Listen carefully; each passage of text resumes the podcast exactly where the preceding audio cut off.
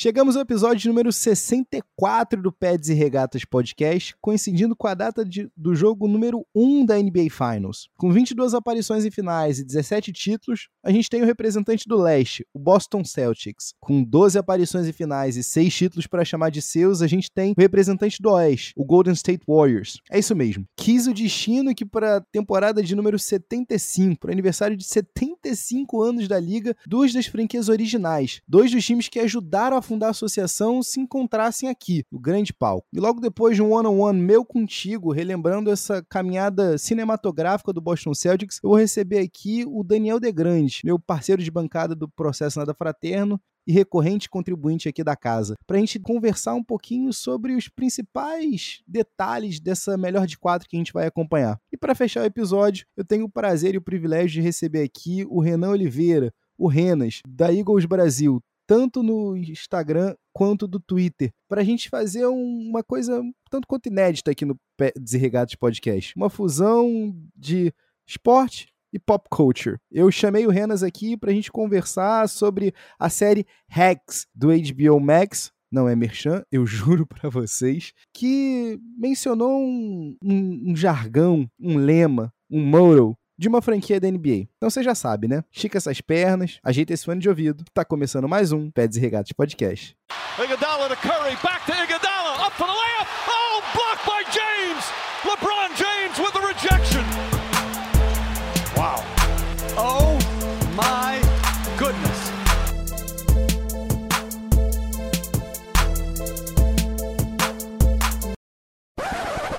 Fala a verdade aqui para mim, vai. Você realmente achava que a gente ia chegar aqui, que a gente ia ver o Boston Celtics, que hoje todo mundo adora recordar que estava lá, amargando a 11 colocação no leste até o dia 16 de janeiro desse corrente ano de 2022. Esse Boston Celtics ia chegar aqui hoje, no dia da publicação desse episódio e também o dia do jogo 1 das finais da NBA, para jogar diante do Golden State Warriors. Inacreditável, né? Bem, primeiro de tudo, não é exatamente o mesmo Boston Celtics, mas a essência, o principal, o Starting Five, em sua essência, estava ali. Algumas peças vieram, outras foram embora, mas a essência estava ali. Mas o que me choca mesmo não é nem o começo, a colocação no, no, no começo da temporada, sabe? Não é nem a campanha em si. O que me chocou mesmo foi quando o Bill Simmons. É, você não achou que eu ia fazer um, um, um prólogo a lá Bill Simmons sem mencionar o homem, né? Eu tenho que fazer essa homenagem aqui. Mas o que me chocou foi quando esse Bill Simmons, torcedor do Celtics fanático, trouxe um dado que eu, quando fui conferir no Basketball Reference, fiquei bem chocado. Esse time que tinha chegado à incrível marca de 25 e 25 na temporada, nos 50 primeiros jogos, esse time tava praticamente 50% nos últimos dois anos agregado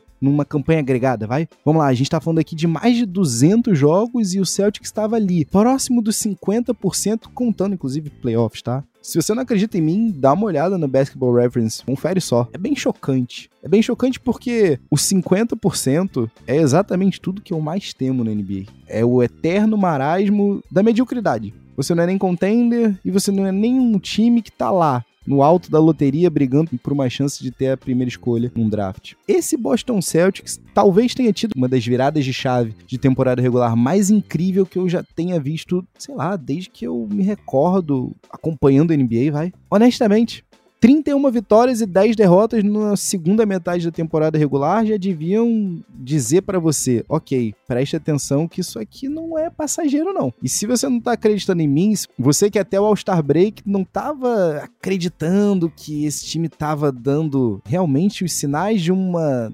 belíssima arrancada. E aí, quando veio a trade deadline, você viu que eles pagaram pelo Derrick White, você pensou, ok, mas será que essa é a peça que falta para o Celtics chegar longe, disputar de fato o título? Bem, essa era uma das peças. E aí a outra peça aqui, vamos lá, eu, eu particularmente vou queimar minha língua, porque quando o Boston Celtics assinou com o Emil Doca, eu comemorei. Eu comemorei honestamente porque é fundamental, é, é importantíssimo a, a, representatividade de um técnico preto em Boston, ainda mais sendo bem sucedido. Mas eu também comemorei de maneira sarcástica, porque eu vi o Emil Doca coordenando as ações defensivas do Sixers em 2019, 2020, perdão. É, naquele mês de 2020 que a gente foi varrido pelo Celtics na primeira rodada dos playoffs. Eu vi também o Emil Doca, assistente técnico do Steve Nash no Brooklyn Nets, que não tinha lá a melhor das defesas. É esse cara que traz como defesa o seu pão com manteiga. É esse cara que vai liderar vocês até o Eldorado? Ah, eu duvidei. Ah, eu duvidei tanto. Ah, e quando eu vi nas primeiras duas semanas de temporada o cara cobrando os caras publicamente, eu tava exultante. Eu tava que nem pinto no lixo. Eu tava vendo pela primeira vez em um bom tempo um time rival ao time que eu torço, um rival de divisão, tá ali, à beira do colapso. Só que o que eu não conseguia compreender é que o Yumildoka tava criando casca nesses caras. O Yumildoka tava cobrando eles publicamente e também com as portas fechadas. O Imildoka tava cobrando esses caras porque ele sabe do potencial deles. Ele sabia o que ele tinha nas mãos. É incrível ver o Al Horford do alto dos seus 35 anos falar do prazer que é para ele jogar pelo Imildoka. O mesmo Al Horford que, por sinal, teve alguns anos de liga junto com o Imildoka.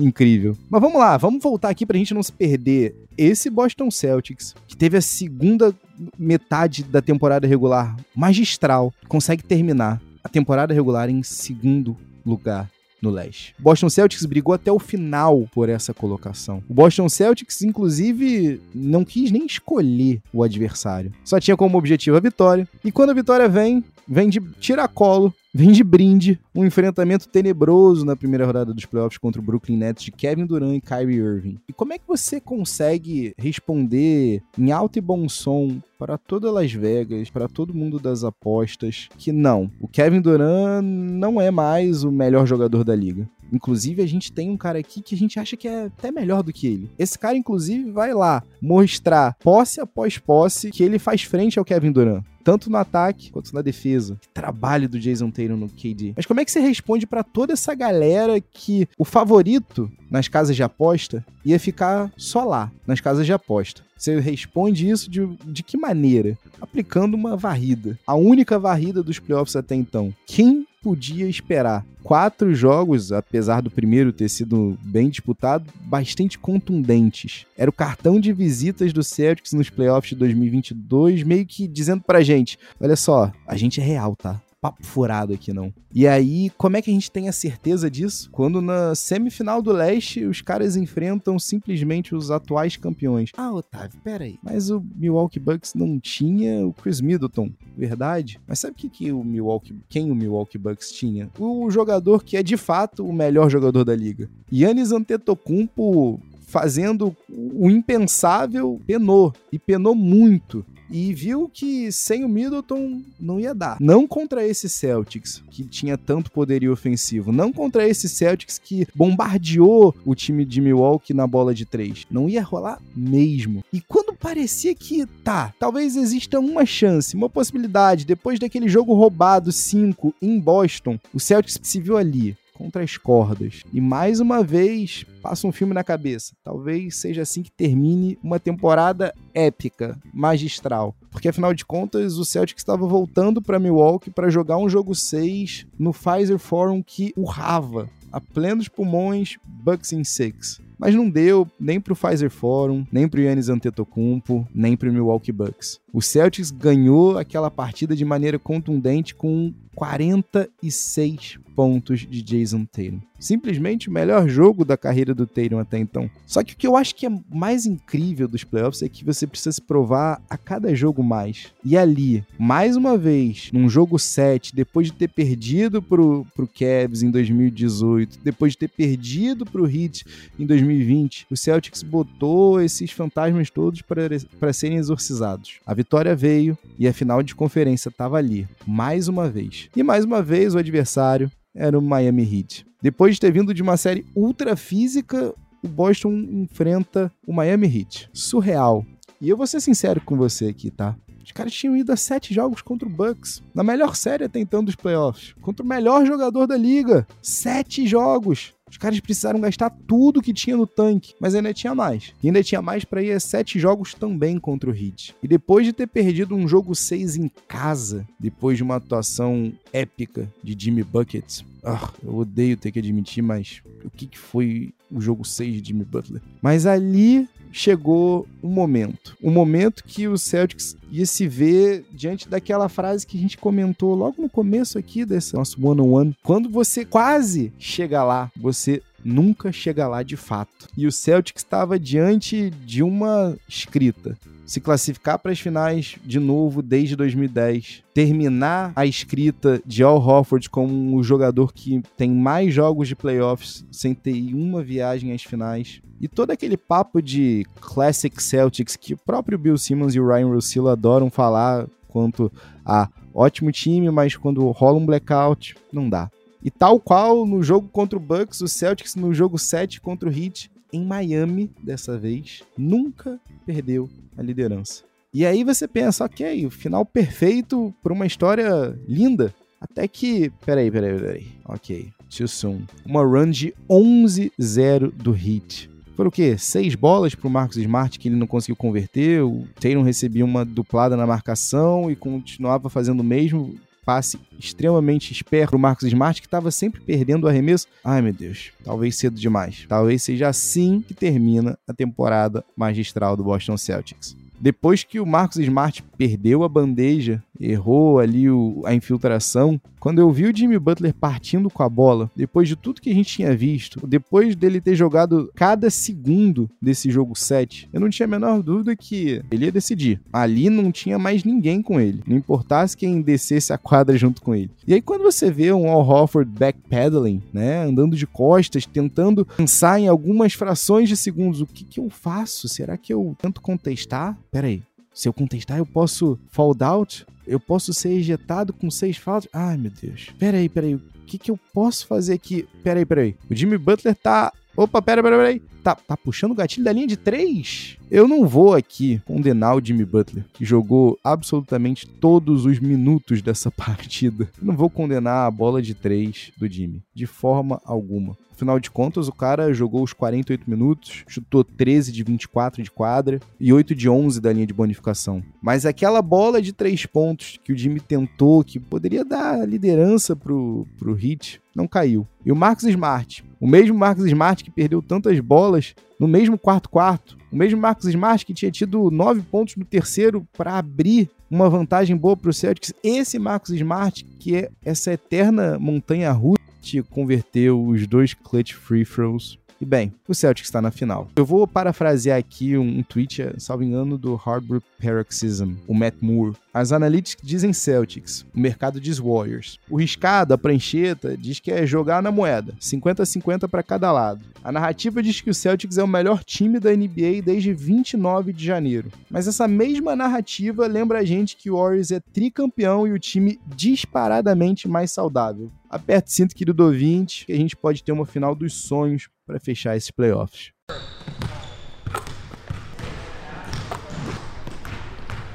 Muito bem, depois de mais um segmento a la Bill Simmons Jarac, Flavinho deve desesperado na ausência dele aqui do podcast, o que, que eu tô fazendo com a casa. Eu tenho o prazer e a honra de receber aqui o, o Bebeto da dupla Bebeto Romário do Processo Nada Fraterno. Todo respeito aqui, Daniel, eu sou Romário mais pelo meu tom de pele, se é que me entende. Mas você já ouviu a alcunha de bordo dele, você sabe que eu tô aqui falando de Daniel De Grandes, homem que com certeza não tá nem um pouco contente com pelo menos 50% do resultado final da das finais de conferência. Dani, seja muito bem-vindo, meu irmão. Não, olha, tenebroso. Eu fico indignado com essas finais da NBA. Com 50% delas, porque eu confesso que eu sou, e você sabe, eu sou fã do outro time. Eu não torço pra Golden State, mas eu sou fã de Stephen Curry, de toda a formação do, do elenco, aquilo que a gente já conversou, então tem uma torcida.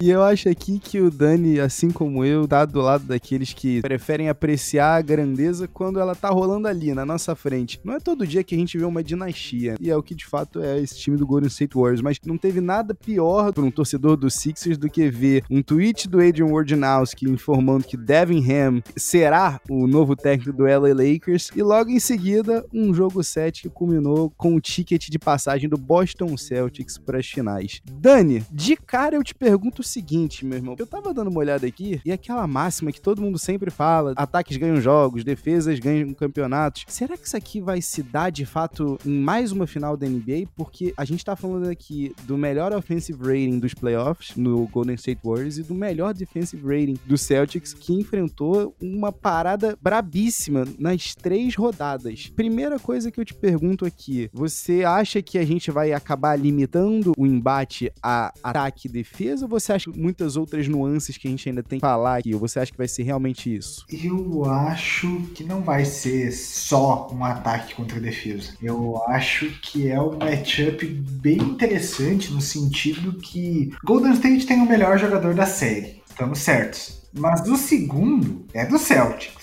by far, é o Jason Tatum. E o resto? Clay, cara, assim, é meio complicado da gente falar, porque assim, ó, o Clay Thompson é um jogador que parece que tá frio, frio, frio, frio, e de repente aquela bolinha dele esquenta e vira uma supernova. O Wiggins tem jogado bem, mas do outro lado a gente tem, da mesma forma que o Wiggins tem jogado bem, o Grant Williams tem jogado bem pelo Boston. Tudo bem que o Grant Williams é, vem do banco, mas ele vem jogado bem. E assim, eu vejo o Boston com, com uma força ofensiva também, não só defensiva. Eu vejo que, que Jason Tatum, Jalen Brown conseguem, uh, como é que eu posso dizer? Eles são scorers. Eles são scorer first players, não são defensivos. Acho que é um jogo que não vai ser só um defesa contra ataque. Eu acho que você foi bem cirúrgico aí. Você trouxe aqui o Clay Thompson, eu já fico bem tentado a falar dele. Eu já vou men mencionar o Clay Thompson aqui, mas isso que você falou, né? De fato, apesar da gente estar tá vendo né, uma transição do Tatum para um jogador completo, pegando os matchups defensivos mais difíceis do outro time, o cara é um baita de um scorer. E eu acho que isso que você mencionou, né, tanto ele quanto o Jalen Brown, quando você precisa de uma cesta ali, os caras conseguem arranjar. Agora, você mencionou o Clay Thompson, Dani, e assim, eu queria te perguntar o seguinte: esse jogo 6, o jogo que carimbou, né, o jogo 6 não, perdão, o jogo 5, né, carimbou o passaporte do Warriors pelo Oeste, né, para as finais NBA, eu confesso a você que foi um jogo de ressurgência do Clay que eu, que eu não tava esperando. Eu vou ser sincero contigo, porque olha só, foram quase dois anos, a gente falou isso aqui no episódio do 63 aqui do Peds e Regatas. A gente chegou a comentar que dois anos fazem diferença, né? Mas você vê essa diferença bem clara quando, no último playoff que o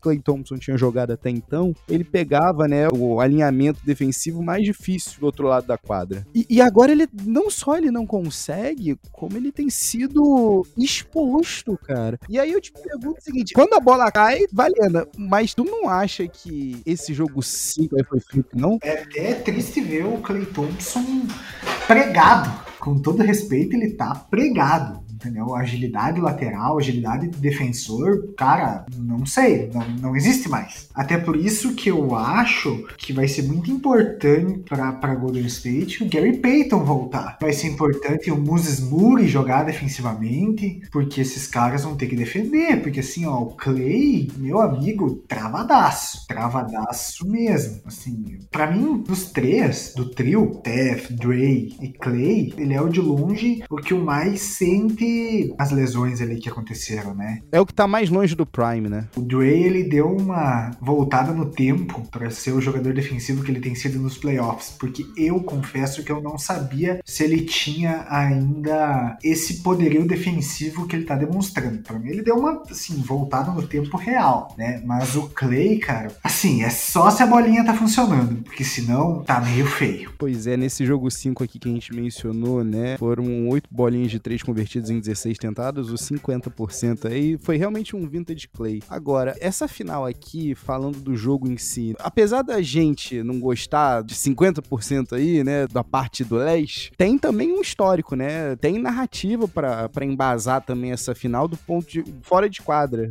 Boston merece bastante estar nessa final, tá? Deixando o orgulho de lado e falando sério, é um time que se reinventou durante a temporada regular. Se você vem em dezembro e fala, não, Boston Celtics vai ser o representante do leste nas finais. Primeira coisa que eu ia te falar é o seguinte: peraí, o 11 colocado, você tá louco, Dani? Time que simplesmente se reinventou com uma mentalidade defensiva, tá? Sendo a melhor defesa da liga nos últimos três meses da temporada regular, mas que tem a, a força ofensiva, cara. Tem ainda força ofensiva, tem um scorer, tem um baita um scorer no Jason Tatum, tem o Al Horford no seu 18 ano de NBA. Al Horford está com 15, né? 15 aninhos, tá maluco? E parece que nesse playoff também é outro cara que parece que voltou no tempo. Vem jogando um basquete muito bom.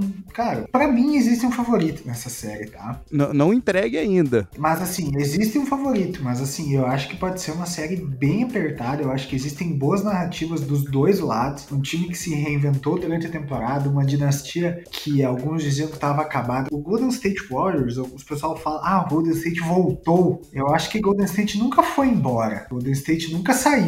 Golden State tirou um ano, um, dois anos sabáticos por lesões. O time nunca saiu. E, e também se reinventando, né? Fazendo trocas. Kevin Durant foi trocado pelo DeAngelo Russell, né? Para não sair de graça. O DeAngelo Russell, que virou um Andrew Wiggins, que tem sido talvez o principal jogador do time dos playoffs até agora. O cara que tem feito todo o trabalho sujo do Golden State Warriors tem sido o Andrew Wiggins. Steph pode ter sido o MVP da, das finais da conferência, mas quem tá fazendo todo o dirty work é o Wiggins. O cara que tem defendido, o cara que tem sido um bom reboteiro, ele tem, tem arremessado bons chutes, a seleção de arremessos dele tá me surpreendendo, nunca foi tão boa que nem nesse playoff, mas enfim, é outro time que para mim nunca foi embora, né? apenas ressurgiu sem lesões. Pois é, e, e lesões inclusive que também dão um, uma boa tônica desse embate, porque se a gente for se lembrar aqui, Dani, se a gente coçar um pouquinho a, a memória, foi no segundo jogo do, dos dois que os times fazem, né, ao longo da temporada regular, que a gente teve um momento bem tenso pro Golden State Warriors, que vinha bem, né, o Steph tava, não vamos dizer assim, no auge que a gente viu 2015 16 do teu pico, mas estava jogando um basquetebol extremamente fascinante, por assim dizer, e aí, numa bola que o Marcos Smart vai ao chão, né, para buscar, ele acaba caindo no pé do, do Steph Curry. E aí a gente tem um momento de tensão. Pera aí, Curry vai ficar de fora um tempo da temporada e será que aqui vão parar as aspirações do Warriors? Mas não, foi aí o momento que surgiu o Jordan Poole, que nesses dois jogos aí, Dani, ainda não, não tinha explodido. Eu quero saber o seguinte, Dani, o Jordan Poole é o role player que tem que aparecer pro Golden State Warriors ou você acha que não? Você acha que tem que ser o próprio Wiggins ou você acha que o Wiggins já tem um papel de destaque e não coloca como role player mais? Eu considero os dois role players, né? Eu acho que o Jordan Poole é o cara que tem que vir do banco e ser um scorer. Eu acho que o Wiggins é o cara que tem que resolver, é um starter, continuar fazendo seu trabalho, mas o cara do banco que tem que vir, que tem que ser um pontuador, é o Jordan Poole. Porque assim, o Jordan Poole na série contra o Mavs, eu não vou dizer que ele foi apagado, mas ele não foi tão bem quando ele tinha ido em outras séries, né? Ele não teve nenhum jogo wow. Talvez o jogo 2 ali, ele, é, o jogo 2 foi um jogo bom dele. Ele fez 23 pontos, 7 de 10 no field goal, 50% de 3 pontos. Então, assim, foi o melhor jogo dele nessa série. Mas ele não foi aquele Jordan Poole, porque eu acho que dependendo da conjuntura, ele nem precisa, né? Ele vindo do banco, ele não precisa ser o cara que tem que pontuar 26 pontos por jogo pro time que se ganhar. Mas com certeza, se Golden State quer ter alguma inspiração de ser campeão, o Jordan Poole tem que aparecer. Tem que ser o melhor jogador do banco do Warriors. Pois é, cara, eu tendo a concordar contigo por dois motivos aqui. Eu acho que o Andrew Wiggins já passou dessa barreira que é esperado ser algo anormal, uma boa produção dele. A gente já pode dar esse braço a torcer aí nisso. E realmente, cara, no final das contas, eu ainda acho que pro Golden State vai ser, será que a gente consegue pontuar o suficiente em cima dessa defesa do Emil Doca? Tá muito azeitada. Tá, a defesa tá muito boa. A defesa. Existem alguns cornerstones, né, cara? Marcus Smart é o Defensive Player of the Year. Mas, por incrível que pareça, eu não acho que seja ele quem comanda essa defesa. Por mais estranho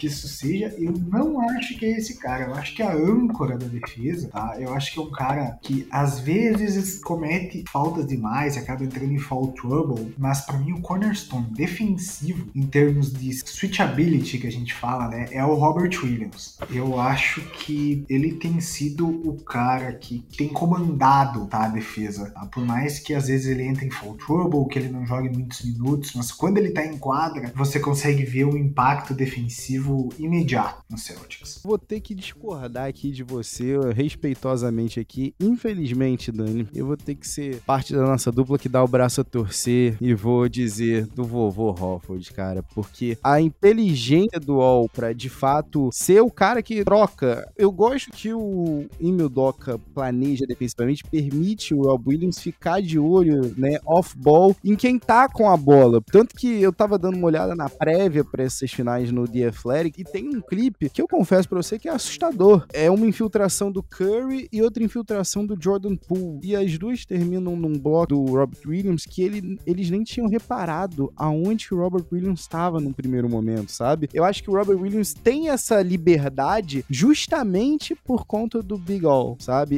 E, dizer isso aqui, on the record, me dói muito no coração, Dani, porque você sabe o quanto que a gente sofreu com esse jogador que estava acabado há três anos atrás. É grosseiro para mim ter que falar uma coisa dessa aqui. Mas a pergunta que eu te faço é a seguinte: desses dois nomes que tu trouxe, para além do Al Horford, isso acho que deve ser um momento de pânico, talvez, pro torcedor do Celtics. Tanto o Marcos Smart quanto o, o Robert Williams não estão confiando, né? O quanto você acha que isso preocupa para Boston? Porque até então, vamos ser sinceros, dá para você ficar um jogo aqui outro ali sem um desses dois, ou até mesmo sem esses dois, quando você tá enfrentando um time que não tem o poder ofensivo, né? Quando você enfrenta um time que tem o Yannis e o Drew, mas dali para baixo é uma queda. O time que tem o Jimmy Butler que vai para cima, mas não tem o Kyle Lowry 100%, e apesar de ser bem profundo o elenco, não tinham scorers de fato no Miami Heat. O quanto isso preocupa quando você enfrenta um time que justamente tem um poderio ofensivo ali do perímetro assustador com a trinca que você mencionou logo no começo do segmento? Eu acho que, que se esses caras não tiverem 100%, a série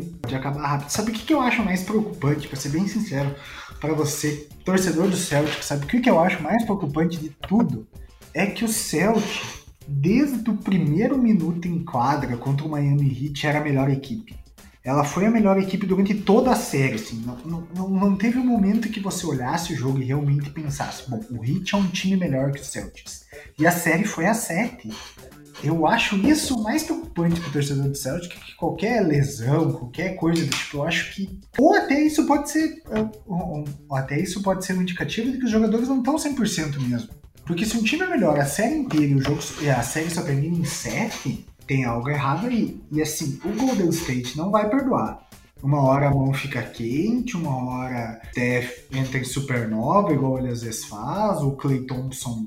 Algum jogo vai ter um vintage Clay, tá? Eu te garanto isso. Algum jogo a bolinha vai cair. E nesse jogo eu acho que o Celtics não vai acompanhar. Para mim é o mais curioso dessa série das finais. E, e, tudo que aconteceu até agora nesse playoff é como o Celtics era o melhor time da série durante a série inteira, durante praticamente todos os quartos. E a série ainda foi a 7. Pra mim isso é o mais curioso. O que eu mais fiquei curioso de toda a série foi isso. Pois é, cara. Isso é que chega. Não, não vou dizer que beira, né? O frustrante, porque não tem nenhum torcedor do Celtic frustrado, mas isso é o que impede a tranquilidade, né? Do torcedor. Porque o, o jogo 7, tanto da série contra o Bucks, quanto agora essa final do, do Leste contra o Heat, o Celtics em nenhum momento perdeu a liderança, né? Em nenhum momento viu o time, né, contrário com a liderança. Então realmente você fica, pô, realmente a gente precisava do, dos sete jogos para ter terminar aqui. Dani, quem se beneficia mais do tempo que a cada, cada jogo, jogo dessas finais a gente vai ter dois dias de descanso, exceto entre o, o jogo 3 e 4, salvo engano. Quem é que se beneficia mais? O Celtics, que tem essa galerinha baleada aí, né, que a gente já mencionou, ou o Golden State Warriors, que pelo lado contrário aqui, tá ganhando gente de volta. Provavelmente, como você bem mencionou, o Gary Payton tá voltando, Igodala tá voltando, e o Oro Porter Jr. foi reintegrado a, a, aos treinos essa semana. Então, assim,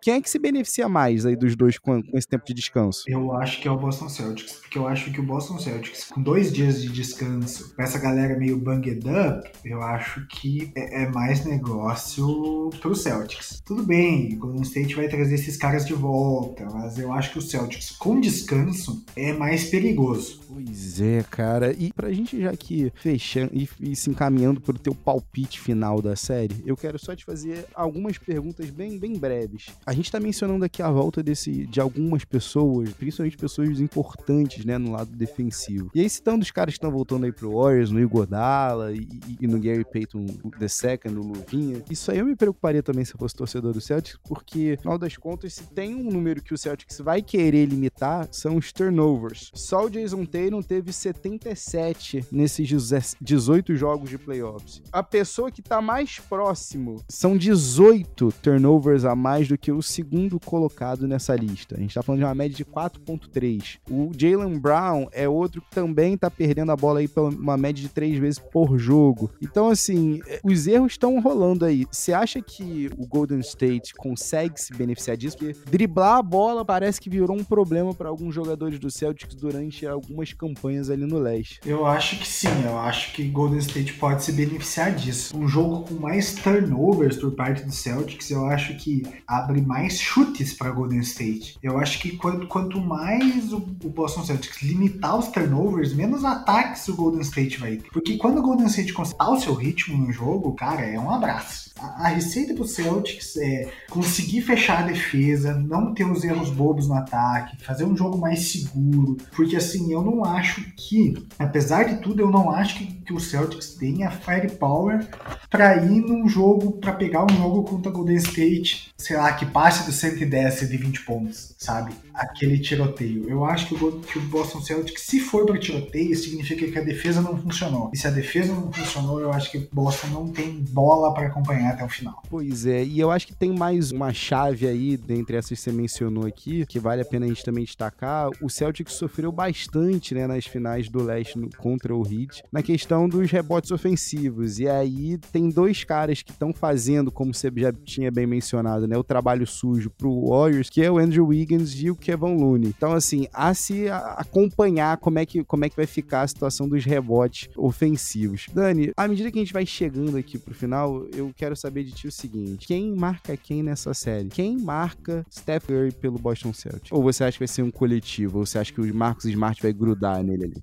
Eu acho que vai ser um coletivo. Eu acho que o Smart não vai conseguir ficar grudado nele o jogo inteiro. Perfeito. Quem marca Jalen Brown? Que eu acho que o segredo tá aí. Não em quem marca o Jason Tatum, porque eu acho que eventualmente a gente tem que aceitar o fato de que o Jason.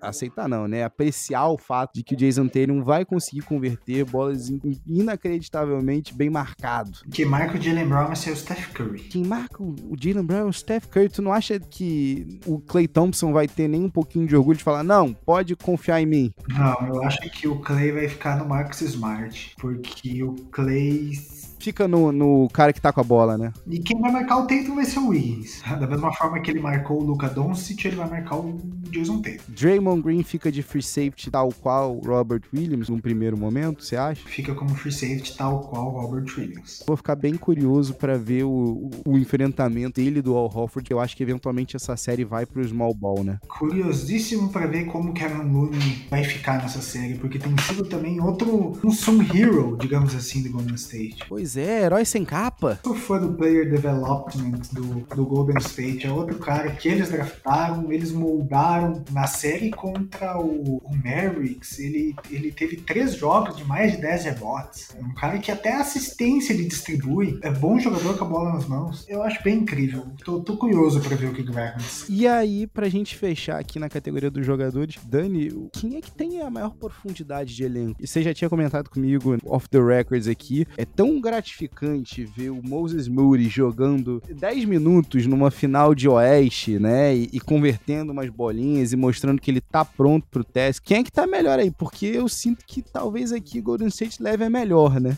Eu acho que você tem razão nessa. Eu acho que o Golden State tem, é mais profundo que o time do Boston Celtics.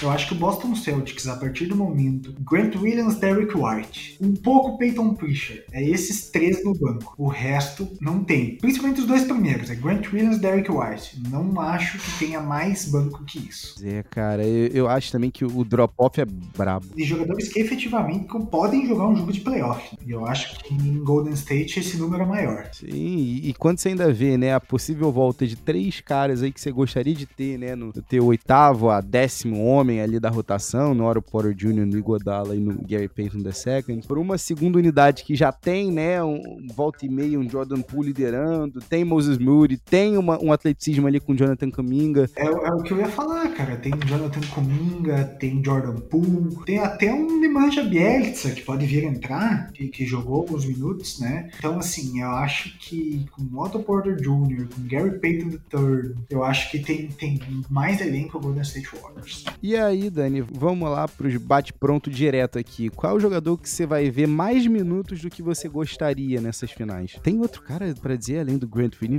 Eu detesto o Grant Williams com todo respeito. É o famoso cara que você adora ter no teu time, mas você odeia jogar contra. Eu não gosto, eu não gosto do Gary Payton.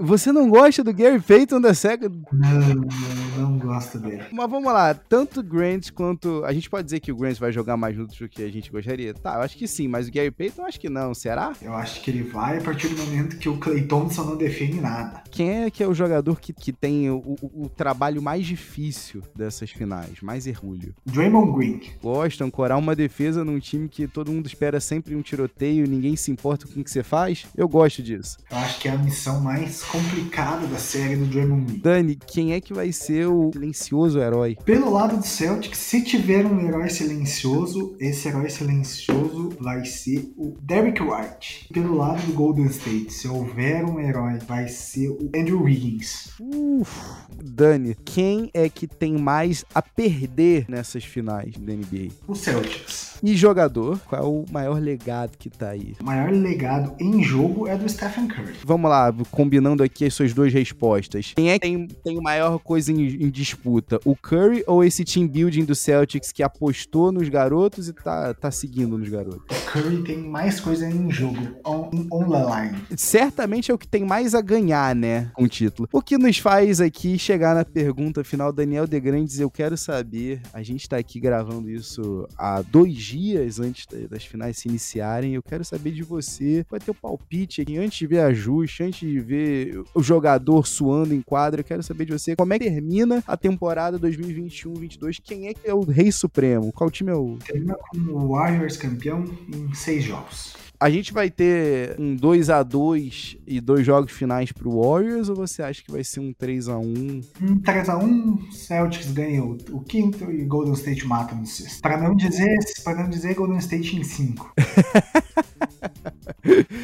Eu espero que o, o, o, ouvinte aqui, torcedor do Boston Celtics, não, não, não desligue aqui, não, não cancele o Peds e Regatos Podcast depois dessa. Dani, meu querido, como sempre, um prazer te receber. Para quem acompanha a gente, né, Dani, também no, no, no, processo Nada Fraterno, peço que aguarde o final da temporada. Ainda estamos aqui no processo de, de cura, né, Dani? Pra sarar. Devin Ham pro Los Angeles Lakers ainda dói também. Dani, querido, forte abraço e Go Warriors! Mm. Maravilha, pra gente fechar o episódio 64 aqui do Peds e Regados Podcast, eu vou falar uma coisa para você. Quando a gente começa um podcast, a gente vai dizer que não, mas sempre tem aquelas pessoas que a gente pensa para alguns temas específicos e o cara que eu tô recebendo aqui contigo hoje, que tá me escutando, é simplesmente a fusão do Andy Greenwald de cultura popular com Chris Ryan em esporte, em especial a parte do sofrimento com as franquias da Filadélfia. Eu queria receber aqui o Renan Oliveira, também conhecido como Renas, seja muito bem-vindo meu irmão. Pessoal, olha, aqui sem palavras com essa introdução sem tamanho do Tavenha, viu? Não tinha combinado, a gente tá conversando aqui antes há um tempo bastante, e agora com essa aqui já fico até emocionado para falar com vocês, viu?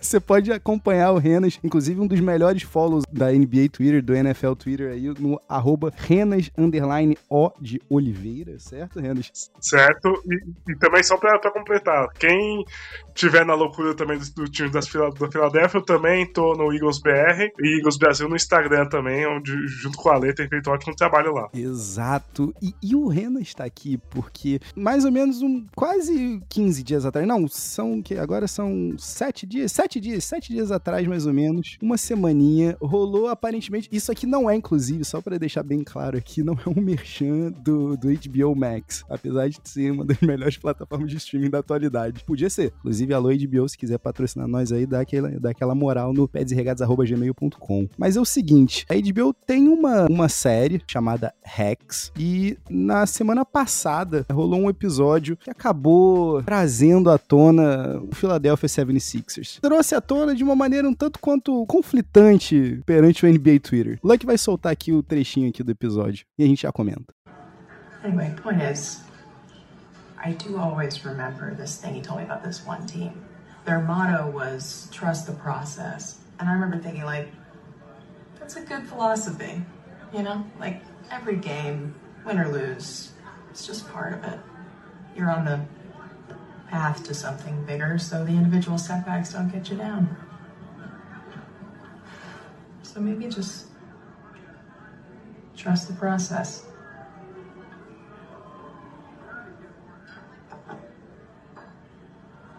Oh my god, would you just order a glass of wine or something? I'm trying to be good. Well, get back to being good tomorrow morning. Don't make me drink alone. I mean, what else are you good for?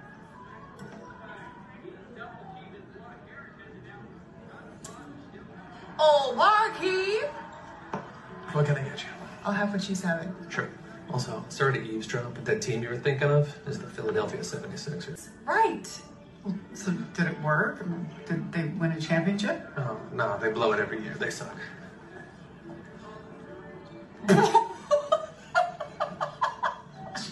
Pois é, pois é. Trust the Process, Philadelphia 76ers, uma série da HBO Max. Meio confuso, né? Que- como é que isso foi parar ali? E aí eu fiquei uns bons dois a três dias pensando sozinho, como é que, meu Deus do céu, o Sixers consegue essa proeza de sempre, sempre ser envergonhado no, no, no cenário nacional, né? No, no maior palco. E aí o Renas trouxe pra mim na semana passada uma reflexão super maneira que eu queria dividir contigo que tá ouvindo a gente aqui agora. Mas antes da gente começar essa reflexão do Renas, eu queria que o Renas me explicasse um pouco, porque eu fui procurar é, a respeito da série. Eu dei uma lida nos bons reviews, inclusive, para você que tá curioso, dá uma olhada no review do Omelete que é bem bacana, tá? Um abraço, aproveitar aqui e mandar um abraço pro Gabriel Bessa que tá sempre lendo. Mas, Renas, vamos lá. M- Me fala um pouquinho primeiro só da série aqui. Eu tava dando uma olhada, são dá até pra gente traçar alguns correlatos das personagens em si com os Sixers. Mas isso aqui vai ficar no segundo ponto. Eu quero que você me fale primeiro da série em si. O, o que que você porque você é um, um- um espectador, eu quero saber primeiro o que que te atraiu em Rex, né? Que são 10 episódios nessa primeira temporada. E são so- é sobre uma comediante, é isso, Renas? Isso mesmo. Bom, bom tá bem, ó. Então é, é bem legal de trazer esse contexto. E legal que você já, já puxou a comparação com um pouco dos Sixers com os personagens, que eu acho que é um tema legal que reforça um pouco da pegada dessa série. De fato, HBO Max patrocina a gente quando quiser, estamos aqui pra falar e elogiar. É uma série que ela foi lançada na HBO passado, essa primeira temporada, e agora a segunda foi lançada direto no, no streaming. A série é basicamente sobre uma comediante, que no caso é a Jean Smart, que ela é uma comediante bem classicona, estilo de grandes shows, Las Vegas. Um comediante tra- tradicionalzão mesmo no cenário americano, que durante a primeira temporada começa a ter alguns conflitos pessoais e trazer um- uma moça nova que foi cancelada, assuntos na, inter- na internet, para escrever junto com ela esse novo material. Bom, a primeira temporada ela corre aí, não quero passar muitos spoilers, mas eles chegam a concluir o material. E aí na segunda temporada, por conta dela ter perdido o espaço em Las Vegas, por algumas mudanças, ela decide fazer uma tour para testar esse novo material que está sendo escrito com a jovem escritora. E assim, muito bem só dentro do contexto da cena, né? É um momento onde elas estão refletindo sobre como que tem sido difícil achar o ponto desse material de comédia, né? Desse novo texto de comédia que, que elas estão testando. E aí, em um momento onde tá dando tudo errado, onde tem uma briga entre elas, elas acabam parando em um bar e no meio do jogo de basquete que surge esse diálogo que vocês acabaram de ouvir. E Renas, eu vou te falar uma coisa. Quando eu fui ler, você falou aí, né, da, da comediante, da, da Jean Smart, né? E, bicho, quando eu li na, na, na sinopse que é uma comediante pioneira, mas ultrapassada, isso aí pra mim podia ser uma descrição perfeita do Philadelphia 76ers. Quando o Michael Jordan entra na liga, ele entra dizendo que ele quer transformar o Chicago Bulls numa das franquias históricas da, da associação, né? Tal qual Boston Celtics, tal qual Los Angeles Lakers, tal qual o Philadelphia 76ers. E aí, Renas, o que é mais curioso é que de- depois dessa entrevista, né, inaugural do MJ, o MJ óbvio, tem mais títulos do que o Sixers. Não só durante a carreira dele, mas até hoje. Tem o dobro, na realidade.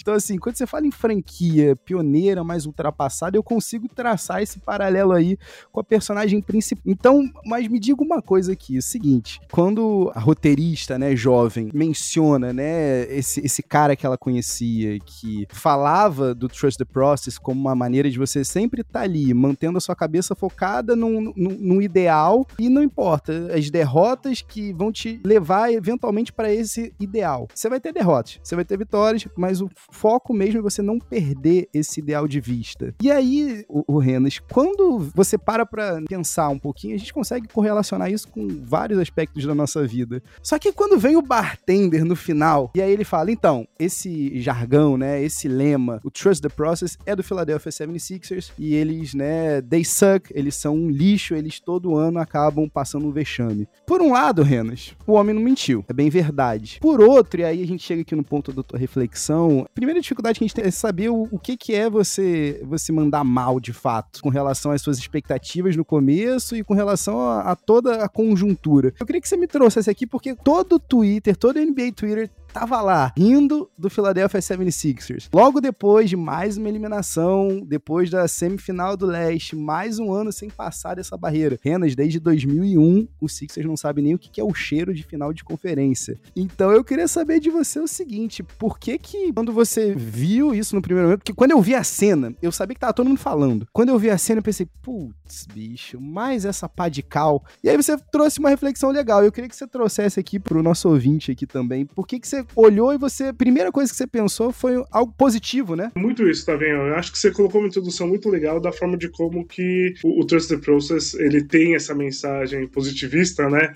No sentido em que, assim, olha, independente da derrota, se você se manter com foco, se manter numa direção, você consegue chegar a grandes lugares, né? Só que eu acho que o que falta, né, o que gera essa questão do grande lugar é muito dentro dessa linha do que não necessariamente aonde que você espera aquilo que você acredita que seja a melhor coisa, nem sempre vai, pode ser que seja ela, né? E eu acho que é muito isso que reforça a origem da frase Trusted Process, né? Que é uma parte que não necessariamente é tão discutida quanto o nome do time, como que foi o processo do Embiid, tudo que representa hoje dentro de um contexto. De fato, o Trusted Process, né, ele nasce como um grito da, da torcida, o Rick Sanchez, né, que é um dos principais podcasts de uma subcultura, né, de uma parte informal da torcida, não são aqueles grandes jornalistas, não são os grandes nomes, eles surgem com isso para falar: olha, existe um lado positivo nessas derrotas, existe uma crença do que está sendo construído, né? E exatamente que nem o, o exemplo que você trouxe do, do, Michael Jordan. Era um movimento onde se buscava uma coisa diferente, era um movimento que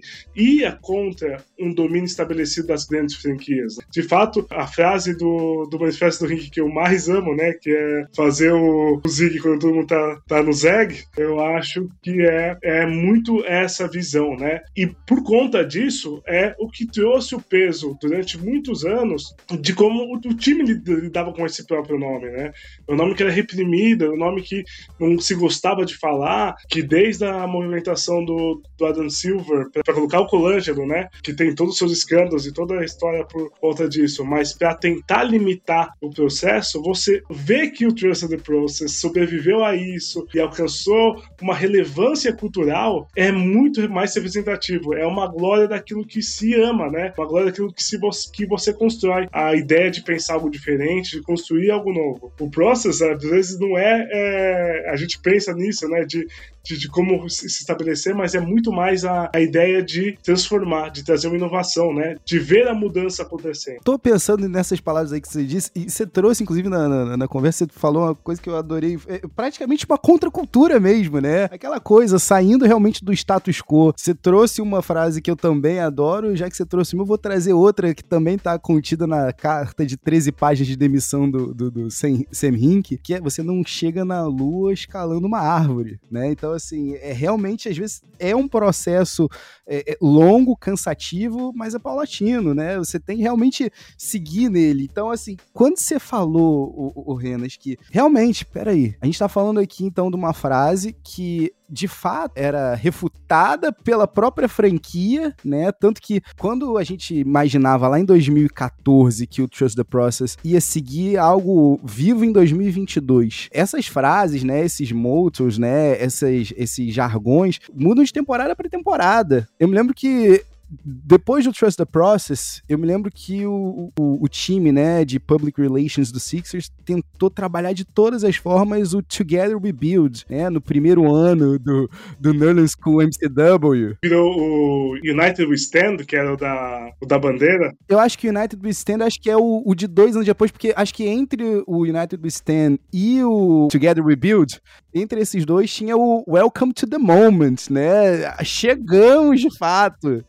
Então, assim, eu fiquei pensando depois do que você falou e realmente chegar ali, tá diante do grande público que não é necessariamente o mesmo da NBA e certamente não é necessariamente o mesmo do, do Philadelphia 76ers. Eu tô contigo aí, para mim é uma prova de que o Rink venceu e sim é um dedo aí na cara do Silver. É, você tinha falado, Renas, antes de a gente começar a gravar aqui, você trouxe aqui um texto muito, muito, muito massa do Adam Harrison, do Right Rick Sanchez, fazendo nessa retrospectiva, né, do, do processo. Eu queria saber de ti aí, o que, que, que você tem a falar sobre deixa eu te fazer uma pergunta. O Trust the Process se mantém até mesmo quando tentam impor alguma coisa sobre você? Então, Tavinho, antes de eu te responder sobre como eu me sinto, né, mexido do, sobre o Trust the Process, eu queria reforçar um pouco sobre essa questão do seu dedo na cara do, do Adam Silver. Porque é de fato um posicionamento que a mídia tinha do impacto que isso teria na cultura de torcedores, na cultura do time, e foi exatamente o oposto que a gente viu. Porque construiu uma forma que muita gente enxerga e criou um posicionamento para pro time, né?